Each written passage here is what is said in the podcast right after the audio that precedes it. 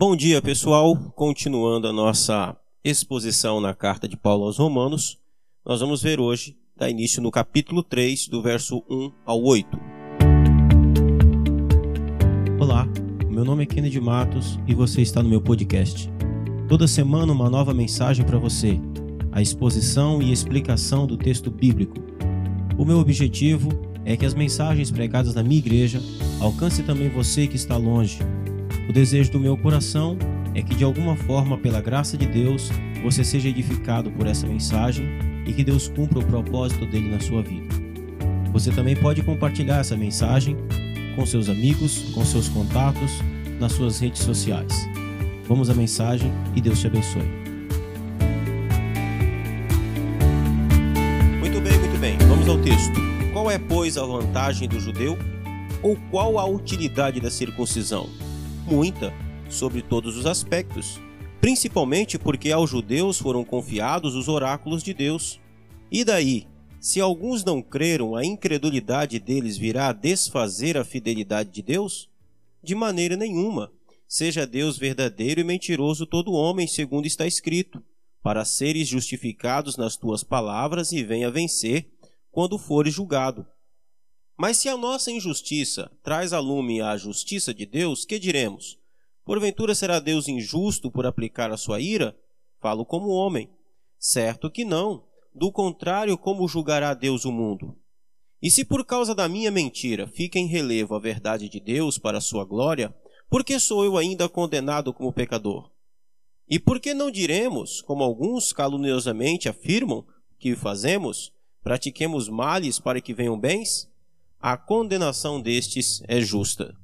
Muito bem, estamos diante de um texto muito difícil que já inicia aqui no capítulo 3. O apóstolo Paulo está tratando desse texto aqui, por quê? Porque ele, de certa forma, havia pegado pesado com os judeus. Ele disse que é, a, a, circuncisão não tem valor nenhum se você não praticar a lei. Se você for, se você viver em desobediência, não adianta você dizer que foi circuncidado. Ou, trazendo para os nossos dias de hoje, não adianta nada você dizer que foi batizado, mas você vive como ímpio. Né? Então, Paulo, Paulo bateu pesado nos judeus. E agora ele sabe que ele vai ter que responder algumas perguntas que os judeus perguntariam e fariam a ele. Primeira pergunta é exatamente está aí no verso 1 do capítulo 3. Bom, Paulo, então qual é a vantagem de ser judeu? Então, se é assim, não tem vantagem nenhuma em ser judeu. Qual é a utilidade da circuncisão se no fim a, a, a, a circuncisão em si não tem nenhum efeito de salvação? O apóstolo Paulo diz: tem muita vantagem, no verso 2, sobre todos os aspectos, principalmente porque aos judeus foram confiados os oráculos de Deus. Paulo responde da seguinte maneira: olha, existe vantagem em ser judeu.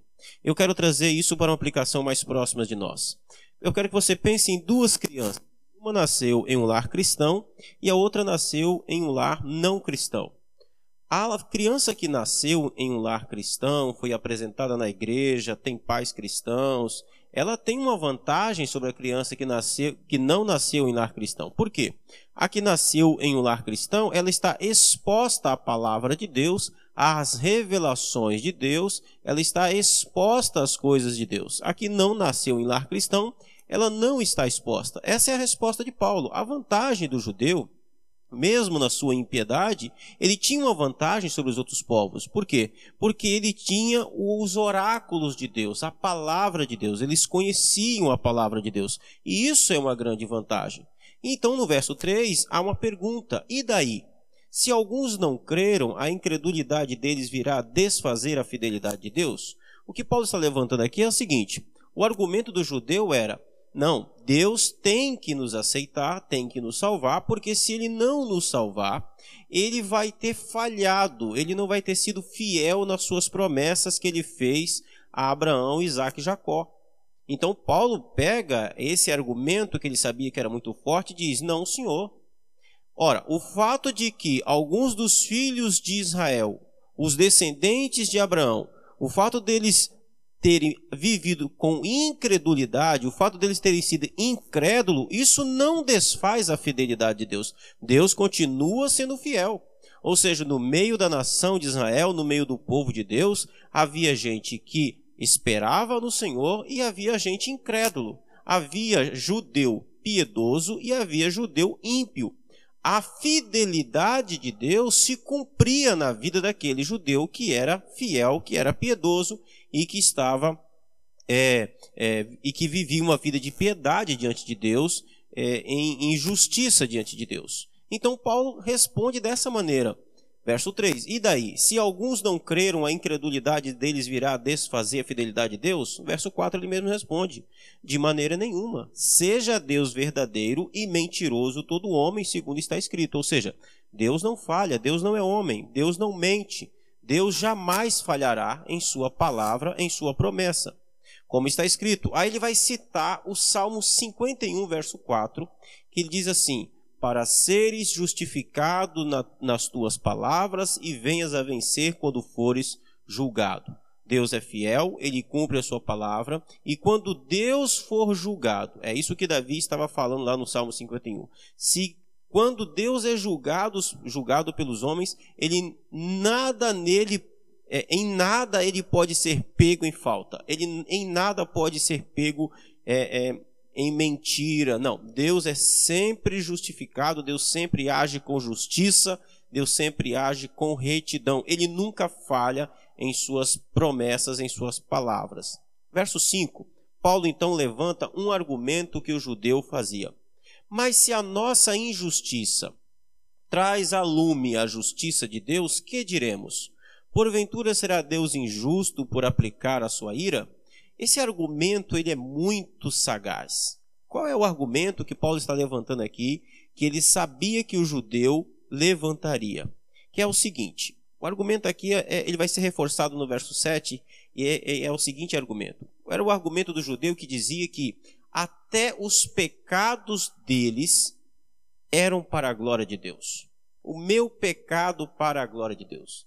Eles, eles estavam tentando justificar os próprios erros por serem uma nação da aliança, por serem o povo de Deus, eles tentavam justificar os próprios erros para que dizer que no fim ia dar tudo certo. É, esse é o argumento. Se a nossa injustiça traz a lume, ou seja, traz à tona a justiça de Deus, esse era o argumento. Olha, Paulo, mas o nosso, a nossa injustiça não, não deixa claro que Deus é justo? Essa era a pergunta que eles faziam. O, o, mas o, o, pecado do povo de Deus não é um pecado diferente, não é um pecado especial? Será, Paulo, que o pecado do judeu não é um pecado, um pecado proveitoso? Será que Deus não está usando o nosso pecado para poder mostrar a sua justiça, será que nós não estamos fazendo um favor para Deus quando nós pecamos? E se ele nos condenar, e se for assim, e se ele nos condenar, não seria injusto Deus aplicar a sua ira sobre nós? Essa é a pergunta que eles estão fazendo. Essa é a pergunta que eles faziam e Paulo sabe disso, tanto que ele diz: "Falo como homem". Eu estou, ele está dizendo o seguinte: esse tipo de pergunta, esse tipo de pensamento é o pensamento comum do homem. Resposta de Paulo: certo que não. É um pensamento esdrúxulo. Do contrário, como julgará Deus o mundo? Ora, se o pecado do homem é um favor para Deus, ainda que seja o pecado do povo de Deus, seria, fosse um favor para Deus, para a justiça de Deus se manifestar, como é que Deus ia julgar o mundo? Deus seria um Deus injusto. Né? Esse é o argumento. No verso 7, Paulo reforça esse argumento que eles tinham. E se por causa da minha mentira, ele está dando um outro exemplo, e se por causa da minha mentira fica em relevo a verdade de Deus para a sua glória, por que sou eu ainda condenado como pecador? De novo, o que Paulo está colocando aqui é o pensamento do judeu. Mas Paulo, nós somos o povo da aliança, nós somos os filhos de Abraão. O nosso pecado não é igual ao pecado dos gentios. A nossa mentira não é igual à mentira dos povos pagãos. A nossa mentira, Paulo, ela tem um objetivo, ela tem um propósito, revelar a verdade de Deus. Era assim que eles pensavam, como que se Deus dependesse da mentira deles para que a sua verdade fosse é, claramente conhecida. E, e, e, era esse o tipo de pensamento. Será que nós não estamos fazendo um favor, Paulo? Por que, que nós somos considerados ainda condenados como pecadores se o nosso pecado revela a glória de Deus? Essa era a pergunta que eles faziam faziam para Paulo. Então, Paulo, já que está tratando aqui de absurdos, Paulo conclui no verso 8 com um absurdo. Olha, ele, ele é, é, o, verso 8 tem um som de sarcasmo. E por que não dizemos, como alguns caluniosamente afirmam que fazemos, pratiquemos males para que venham bens? Paulo diz: Bom, já que vocês estão pensando assim, então vamos, vamos exagerar. Vamos praticar. Por que então a gente não pratica o mal para que venha o bem logo? Né? Aí Paulo conclui dizendo: A condenação destes é justa. Quem pensa dessa je desse jeito está condenado, está debaixo de condenação, de justa condenação. Então, o ponto desse texto, do capítulo 3, do verso 1 ao 8, é Paulo exatamente respondendo essas objeções. O pecado do povo de Deus seria um pecado mais especial por ser povo de Deus? Resposta de Paulo: de jeito nenhum. O pecado do povo de Deus é proveitoso para Deus de alguma maneira? De jeito nenhum. Deus revelará a sua justiça, Deus revelará a sua glória diante do pecado, ainda que seja do seu povo, mas isso não justifica o pecado do homem. Esse é o ponto que Paulo está colocando aqui. Amém? Fiquem na paz, Deus abençoe e a gente volta amanhã.